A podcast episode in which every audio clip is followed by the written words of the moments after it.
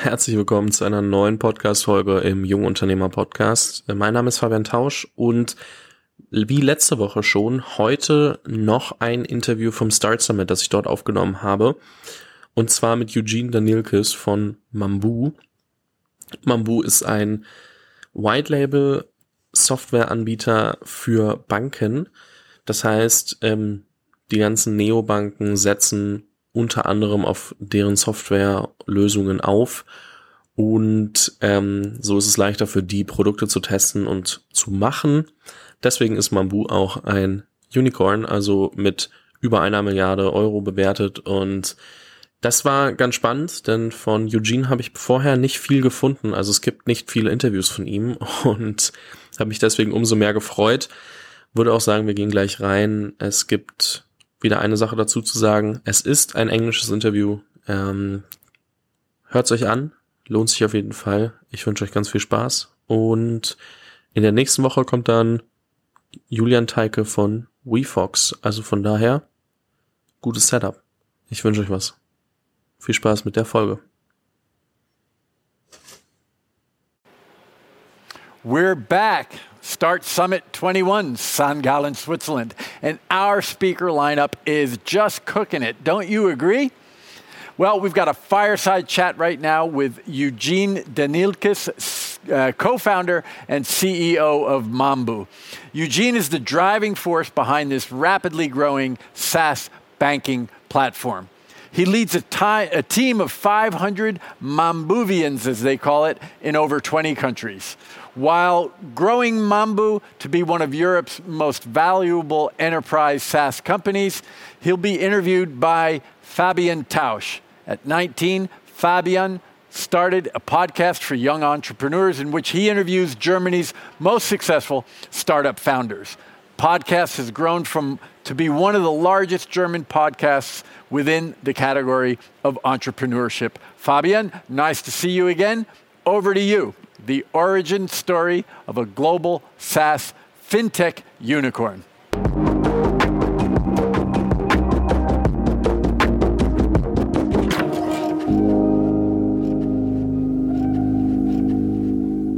Thank you very much for having me again. Um, I think, Eugene, there is not that much more to say about uh, than in the introduction. You founded the company in 2011. Um, it's a Euro- European unicorn in the B2B SaaS space. As mentioned, you have 500 plus employees. And um, to be honest, I would be totally down to dive into the story of how you founded it and uh, what's the outlook for the next years. Welcome on stage. Yeah, thanks for having me. Thanks for having me here. Um, yeah, happy to try to rattle my brain back as to what it was like uh, ten years ago when uh, when we started everything. Um, but it was, it was an interesting founding story. Um, so I met my eventual co-founders when I was doing a master's in the U.S. Um, I grew up in Vancouver, in Canada, and after working for a few years as a software engineer, I went over to the U.S. to uh, to Pittsburgh, to the University of Carnegie Mellon, and did a master's in human-computer interaction. And it was a very interesting program because it's very interdisciplinary. So it was a mix of people like myself coming from a technology background, but there were also people coming from design, from psychology, and they were coming from everywhere around the world. So I get into, you know, I, I moved to, to Pittsburgh. I got my little apartment trying, I'm trying to set up and making my uh, trips to IKEA. And, you know, there's people coming in from all over the world. And Pittsburgh is, you know, about three hours drive away from New York. And we have about, you know, two weeks before classes really start. Uh, and so I met, you know, one of the orientation meetings. I met a few people who came into town, and they've never been to New York before, and we thought that should be a fun little road trip. So I met uh, a couple of people, one by the name of Freddie, coming from Germany, and another girl by the name of Sophia, coming from Portugal.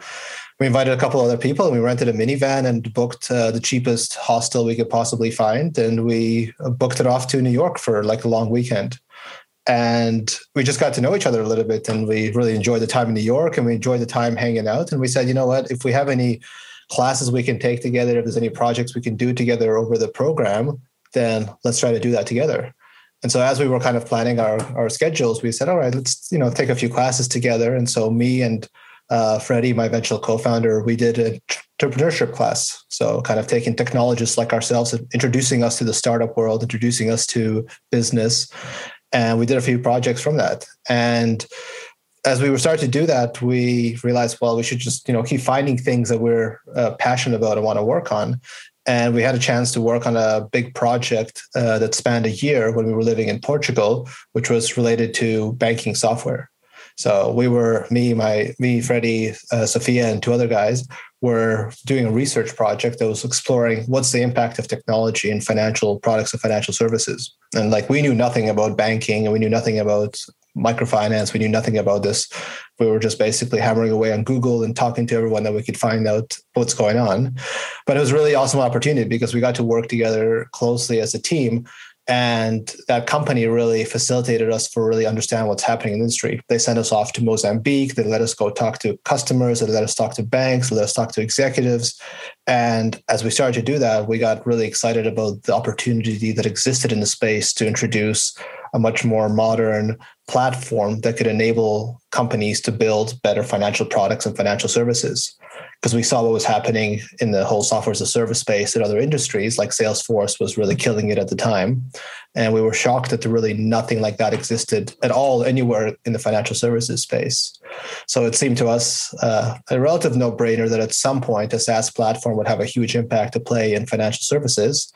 Um, and we got really excited actually about both the opportunity that we have of creating that platform, but also the chance of actually working together as founders and uh, building something together question that always arises is um, how do I find the right co-founders? And uh, the question is, uh, you you met as friends, you studied together, and you did projects together.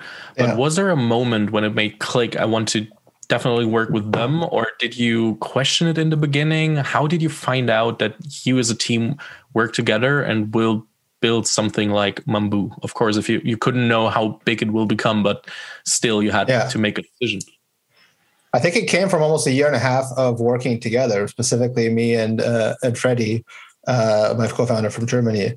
So we took classes together. We worked on projects together. We built uh, AI robots that had to compete against poker against each other. So we worked together. We we uh, we got to know each other. We got to work on tons of projects together. I think we had a good feeling over that year and a half of actually kind of working together on things that were not really a startup, but what is the experience of working together like and what's our you know personal relationship? And we thought it was really complementary you know his background uh, his skill set mine as well our mindset and our approach to to business. There was a lot of complements of uh, strength that he brought and weaknesses i had and the other way around. And so for us it was a matter of like we really want to do something together. And it was a matter of actually then finding the idea um, and I know for other founders, it's the, it's the other way around, right? You have a founder who has an idea, and then they're looking for um, another founder to complement them, someone that might have them, you know, different skills in business or technology or, whatever their weaknesses are. They want to find that complement. But for us, it was a little bit different. We knew we wanted to work together on something, and it was a matter of finding what is that right something for for the two of us. What would you recommend to a founder who has the idea already and is looking to add somebody to the founding team? How um, should he or she go and look out? Yeah, I would imagine that's uh, if you're really uh, just looking for a founder at that stage, it really must be really difficult because I mean, I'm obviously done lots of hiring over the years uh, directly and through my team, and of course, making a hire, uh, you always hope that uh, you make the right decision. So it would, you know, what Freddie and I had is a luxury of almost being able to work together for a year and a half before we kind of hired each other for really the Mambu journey. And I think if there's any opportunity to do so, um, I would really recommend people try to find someone which they really believe they uh, they trust. Either it's because they know them, or it comes you know through someone that they themselves directly trust. I think I don't know. I would imagine founding a company with someone you don't really know, but that you know on paper has complementary skills. To me, that seems like a pretty big risk. I prefer to take the risk of going into uh, into the journey with a person that you feel has your back, that complements you well enough, um, but that you can really trust each other because the first few years will all be about trust. And even if your ideas of what are complementary skills you needed in the first year of founding, maybe the company pivots after two years and you realize actually you don't you didn't even hire the right co-founder you need to hire someone else so you don't want to be in a situation where you simply hire that co-founder i think it needs to be a person that you really trust um, with with going on you for that whole long journey. So you want to disrupt the banking industry. You are two years after a financial crisis. You did some projects together, but it's not like you exited f- five companies before. So there is yeah. always a challenge of uh, money. How did you finance the first start? Did you go for um, investors? Did you go for the first client? Um, how did everything begin money wise? How did you tackle this topic? So I think it was in a way good that we both left you know our, our jobs and our homes to move to pittsburgh and to move to portugal because it was almost kind of like a reset you know. So when i was living in vancouver i had a i had a job as a software engineer i had an apartment i was you know on a professional track still pretty relatively early on but i was in a professional track and I can imagine that just kind of giving all of that up and taking the financial risks of a startup can be quite difficult. But I did that not with the decision of starting Mambu, but with the decision of going to do my master's in the US. I got rid of all my furniture. I emptied my apartment. I gave my DVDs out to all my friends, which I still haven't seen ever since. And then I moved over to to the US and I lived in a shared apartment, you know, in a single room on a mattress that was on the floor. And it was totally fine. So I realized that you know I could live with, with very little, and so when it came time to starting Mambu, I didn't have you know this high standard of living. I didn't have dependence on me. I didn't have a family and so forth. But I also didn't need to you know sustain any kind of lifestyle. I realized I, am totally fine living in a in a shared apartment again uh, and doing that to save money. And to make money, I mean, I had a bit of savings from the time that I worked, but the rest of it came because when we started Mambu in the first year, we kind of bootstrapped it. So we spent maybe half of our time on the project, and the other half the time we were doing consulting work, software development work, whatever we felt like paid the highest amount of dollar for the least amount of time, so that we could raise money basically to fund ourselves and to get you know the product to uh, its very initial alpha state. And once we did that, then we went to angel investors and we found an angel investor through Freddie's network in Germany, working with his old university actually, and the entrepreneurship program there. They introduced us to a few networks. They introduced us to a conference or two that we went to. And it was through that that we started to do pitches. And we started to meet investors. And then one of those investors would end up becoming our uh, angel investor after about one year of bootstrapping or so. How long did it take until you had the first prototype of the product? It was about one. I mean, it, ours is a pretty complicated product, right? Because a, a, minimum viable product for a platform that manages financial data is quite different than uh, more of a consumer focused product, right? So, but I would say it was basically about one year from when we started actually developing to when we could actually have our first customer really working on the product. But even then, that first, you know, it wasn't like a finished product. We were still kind of co developing it with a customer, but it was good enough that it had it was reliable and robust enough given that it had the financial data and it had enough features because the customer had very simple financial products. So uh, the feature set was small enough and the platform was robust enough. But it was still about one year uh, to get a first customer actually who could really use the platform in any meaningful way. So today it's hard to find a bank that doesn't use um, or builds on Mambu, but that was different back then, as you mentioned, and definitely managing financial data and um, then a bank trusting a B2B software as a service company that tries to bring bank to the cloud. In 2011 and 12, that wasn't the thing. Cloud, cloud now is still not everywhere. It seems like it because we're living in the startup bubble, but still, cloud. If you look at SMEs in Germany and etc., is still a hard topic. But I can't imagine how it was in in uh, 2011 uh, and 12.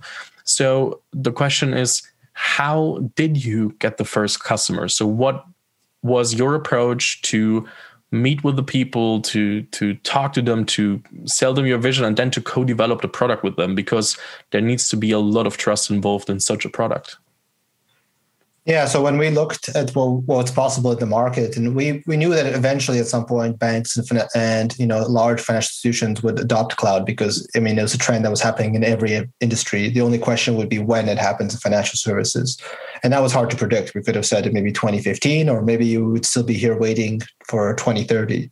So we didn't know how long the time would be, but we knew eventually it would happen. But our focus in the beginning was actually much more on emerging markets. So places like Latin America, Africa, Asia Pacific. Uh, and that was for a couple of reasons. One is those markets we thought would leapfrog what's happened here in, Euro- in Europe and the US because they could not afford the complexity and the actual literal costs of the sort of systems and technology that tradition that uh, Western European banks have. It's just simply too expensive, and the skill set you need to run it, even if it was given to you for free, would be too complicated. And also, they had also one of the biggest opportunities because you had about two and a half billion people in these emerging markets that didn't have any financial services, didn't have any kind of bank account. If they ever got a loan, it would be from a loan shark across the street that would break your legs if you didn't make a repayment.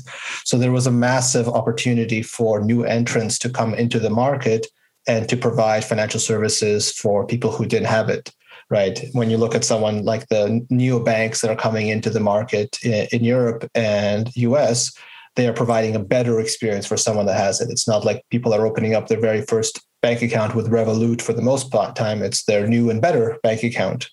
But in emerging markets, a lot of people were actually doing their very first bank accounts and their very first formal loans.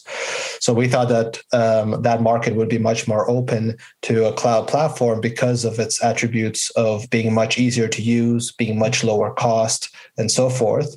And there would actually be a chance to leapfrog what happened in the Western world, and there'd also be less concerns about you know fear, because frankly, you know in those markets, it's you know it's not about trusting the cloud. We had literally companies that had data centers or uh, in basements that were flooded and people didn't know whose money was whose anymore.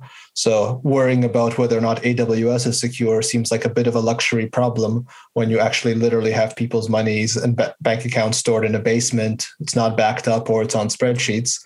Uh, cloud, for all its potential risks or perceived risks at the time, still seemed like a, a huge upgrade and far less risk. So that was kind of our initial focus for the first few years. And then, of course, as the, the fintech start to come into the market and as the traditional banks start to become much more comfortable and realize the other value that they get from cloud technology, that really enabled us then to move into uh, into the Western markets beyond just working in, in emerging markets. It's very interesting uh, what you say because I think everybody can learn a lot from that. You discovered a trend that's happening in different, uh, let's say, verticals or business models.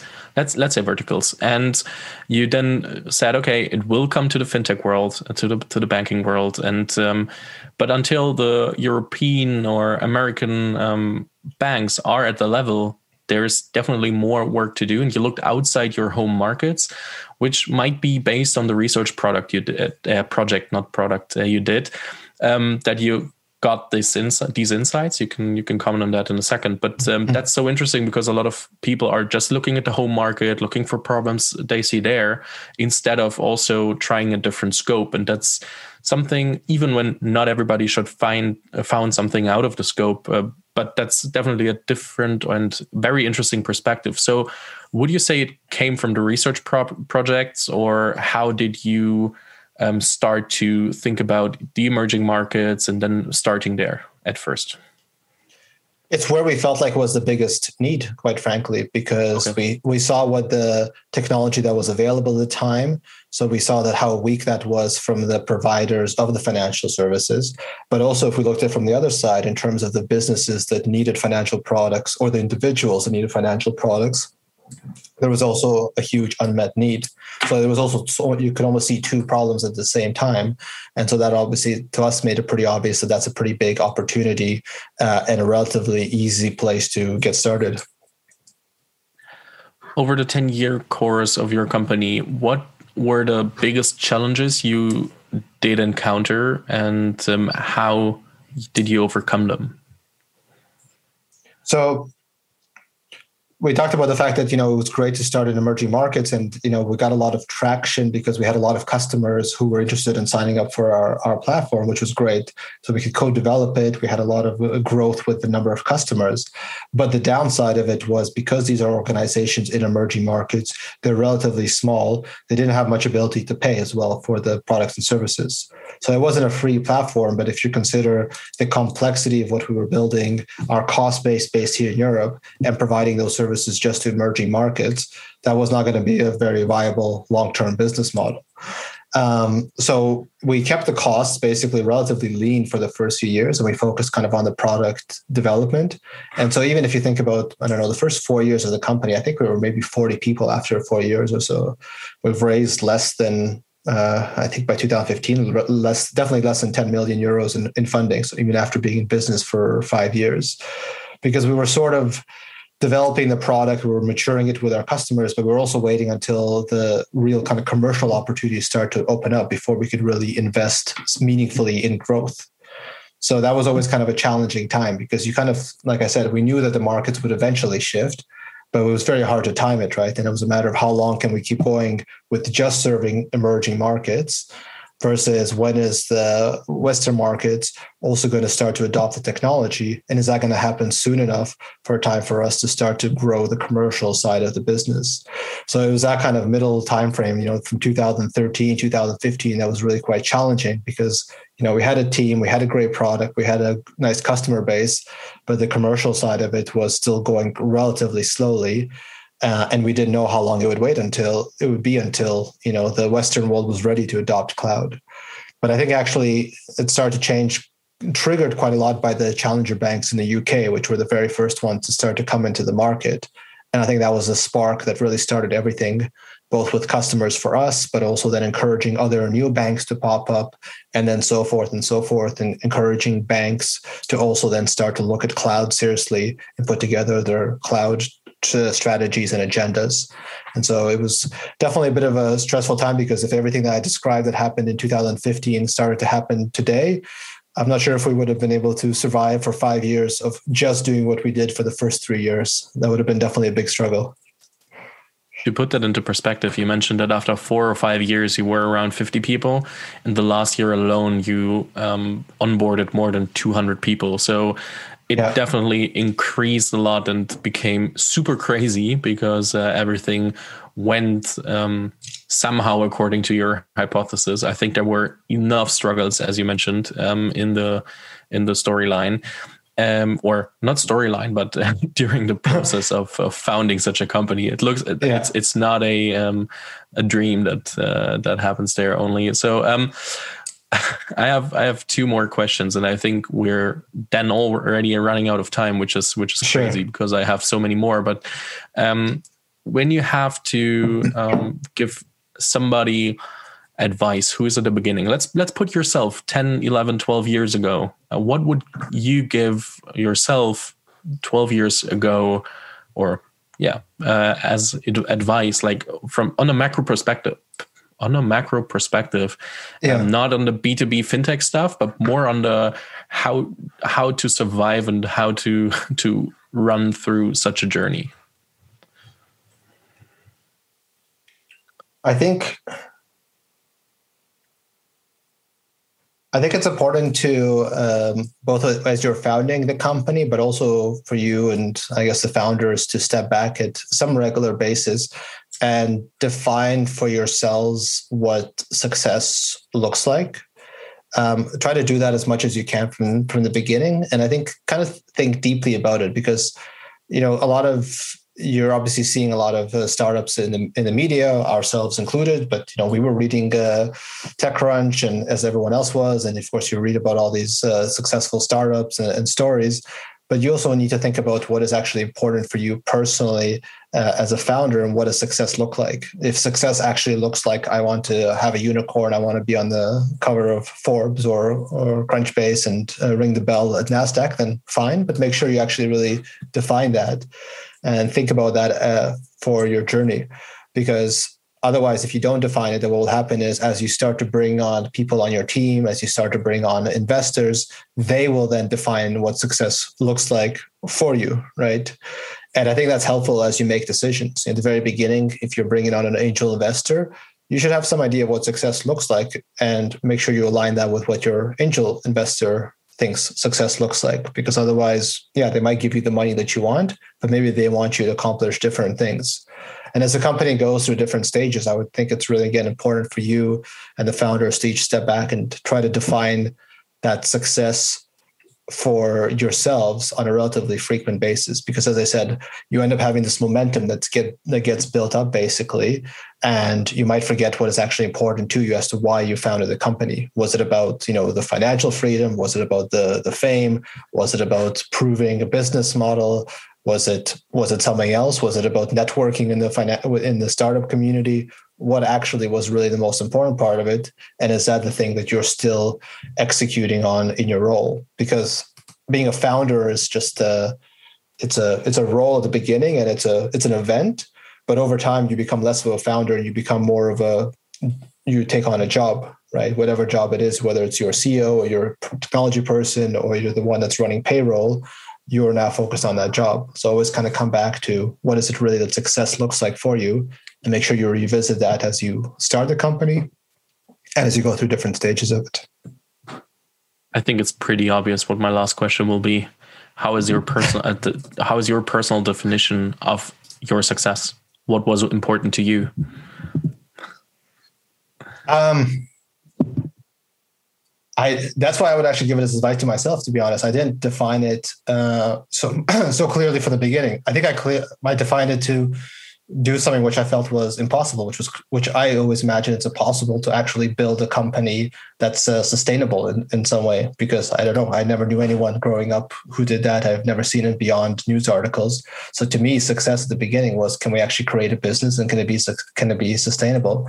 Uh, and then as we achieved that, then it became well, what is the art of the possible? What can I personally learn at the next stage of the company? And am I up to that challenge? I've always been driven by by learning. So once I achieved kind of that goal of oh, it's a sustainable business, then my question was, what can I learn myself as it goes through the next stage of growth? Whether it goes from you know one million or ten million in revenue, or ten to hundred, or hundred to a billion, what is that stage of growth? And is that something that uh, I'm excited and interested in learning about, and creating a company that I'll be proud of? And so far, the answer's been yes. Eugene, I'm absolutely amazed by by the story, um, by how the, the, interesting part is I researched upfront and I didn't I, I, found one single podcast interview, for example. So it's not like you're the person that wants to be on every cover, and that's why it was um, a real, real pleasure to interview you here and have the honor to to do so. And I think we're definitely seeing a lot in the future. Now you're on everybody's radar as a as a unicorn, and everybody heard the name definitely um, because of media right now, latest. And um, so you're always looking for talent. You mentioned last year you had like 200 plus new onboardings, and um, therefore I can definitely recommend to check out the Mambu page and career page, and um, would definitely say the last words um, are yours. I'm very thankful that you joined. Um, thanks to Start for the whole conference and everything you do. And I can just hand it over to you and say thank you and um, let you um, say the famous last words. well, I hope it's definitely not the last words. Definitely, it was definitely a pleasure to chat, and uh, I hope it gives some people some some tips. And uh, as you said, uh, we're definitely hiring a lot, both here in Europe and around the world. So if you're interested in what we're doing, then definitely take a look. And uh, maybe I'll be adding you on our Slack channel and saying hi next time you join. Thank you very much to the whole team. Thanks, everyone. Always motivated by learning. Love that. Eugene, Fabian, thank you both.